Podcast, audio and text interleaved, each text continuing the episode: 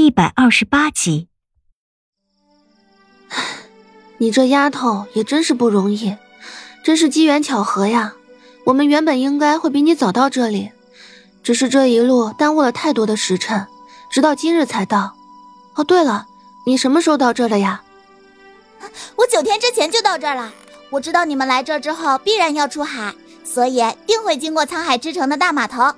所以我便日日在这海岸线上来回寻找，这才有了今晚的相遇。真是功夫不负有心人啊！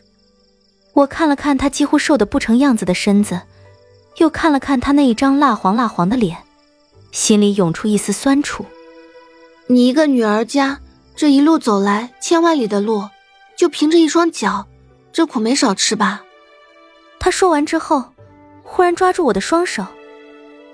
公主，车彤彤说过的，我会一直跟着你的，不管生死。泪花在他的眼眶里打着转儿，他目不转睛的看着我，眼中满是坚定。如此柔弱的一个女孩，能生出这样坚毅的目光，真是十分难得。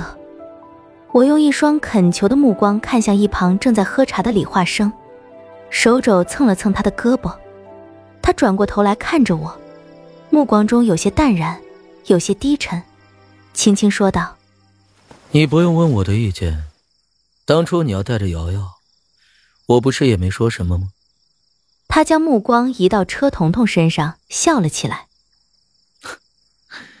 再说了，他可比瑶瑶那个小孩省心多了。他这话应当是同意了，可是我心里却并高兴不起来。因为我感觉到他看车彤彤的眼神有些徘徊不定的意思，像是有什么事确定不了一样。脸上虽然是带笑的表情，但我看得出来，那都是强堆出来的。他心里一定藏着什么事。将车彤彤安顿好后，房中只剩下我和李化生两个人。烛火如豆，闪出迷蒙的光。将房门带上，我开始询问李化生，刚刚出了什么事。他依旧在喝茶，也不知道喝了多少杯了。我在他身旁坐下，给他斟茶。跟了他这么久，虽然泡茶的功夫还不纯熟，但勉强已经能够让他品上一品了。他放下手中茶杯，纯白的发丝齐齐垂下，瞄了我一眼，淡淡的说道：“没什么事，有些疲了，早点歇息吧。今晚上我还有事。”可能会出去一趟。说着，拿起清明就要起身，却被我一把拉住。哎，你一定有事！我随即站了起来，眼神四处打量了一番，确定这里除了我和他之外并无其他人之后，我压低了声音问他：“是不是因为车彤彤？”他身子一定，回过身来看着我：“嗯，你怎么会这么想？”你们不是好姐妹吗？我话语一时哽住，不知道要怎么说。反正他心里一定藏着什么事情，这骗不了我。叶宁，他拍了拍我的肩膀，像是要说什么，却忽然间止住了，顿了好半晌，才重新坐回椅子上，用手蘸了些茶水，在镀了一层蜡的桃木桌面上写了几行字：车彤彤有问题。但是我不能确定他到底有什么问题。我现在要出去见一个人，这个人对我们离开沧海之城至关重要。你先装睡，半个时辰之后出门到永定街，到了那里之后，会有人带你来找我。我定定的盯着这几行字看了好久，脑中一时间乱到了极点。虽然我已经猜到了李化生会觉得车彤彤有问题，但是当我看到这几行字摆在我面前的时候，一时间还是有些接受不了。车彤彤怎么会有问题呢？从小到大，我一个朋友都没有，都是车彤彤在陪着我。她是什么样的人，我比任何人都要清楚。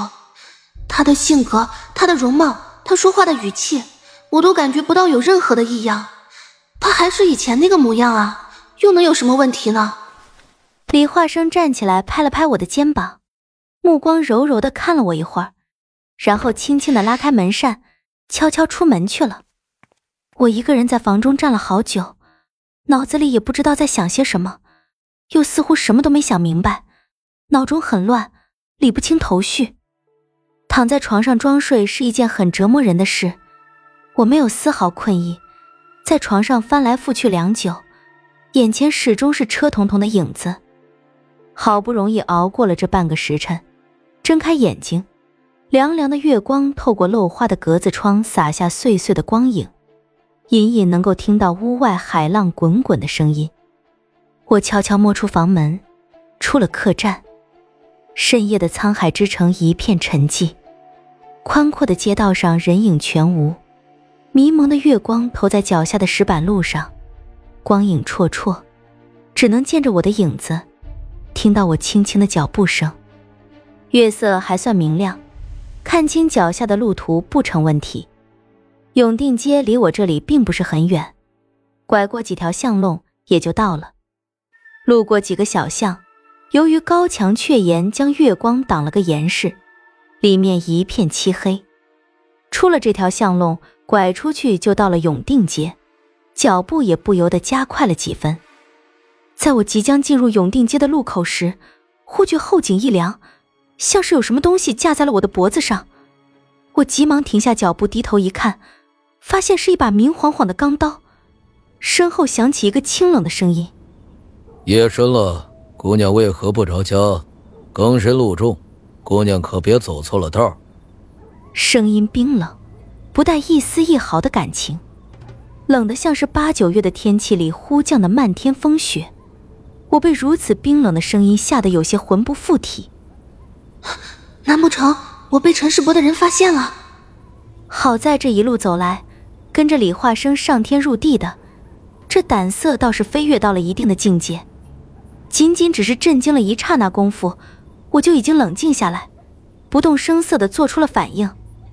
魔剑的碎片已经开始在身体之中缓缓凝聚。届时，我只要轻轻一弹，我身后这个拿刀架在我脖子上的人就得去见阎王了。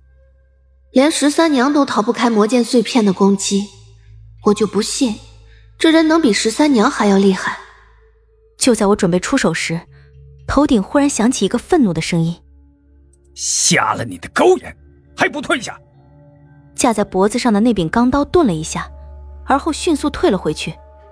我赶忙回身去看，却只看到一片漆黑的巷弄，里面一个人都没有。